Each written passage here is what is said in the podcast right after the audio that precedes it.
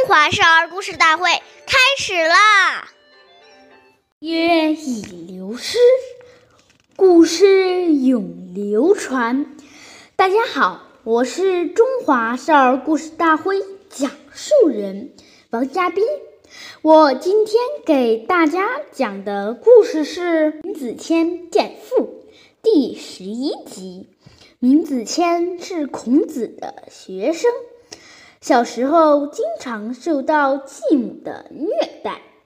冬天到了，继母的两个孩子穿的都是棉衣，而闵子骞穿的却是无花做的棉衣。有一天，父亲刚到从外面回来，见到正在干活的闵子骞，冻得直发抖。而另两个儿子却面色通红，父亲很生气，以为闵子骞偷懒，就用鞭子打他。鞭子把衣服袖打破了，露出散漫的芦花。父亲明白了真相，要把继母赶走。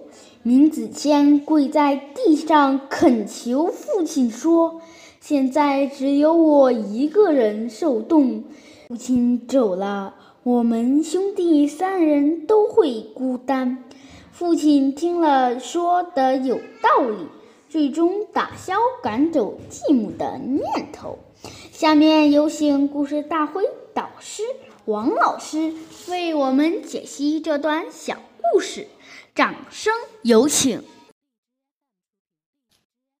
好，听众朋友，大家好，我是王老师。我们把刚才这个故事给大家进行一个解读。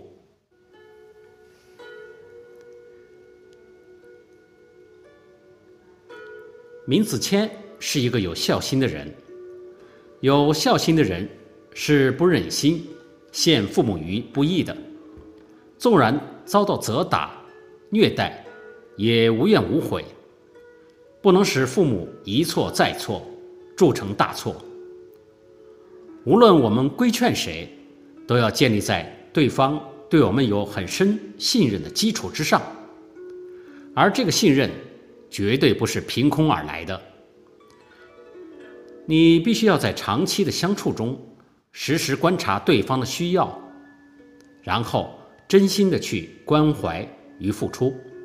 才能赢得别人的信任，进而再在适当的时机进行规劝，才会有效果。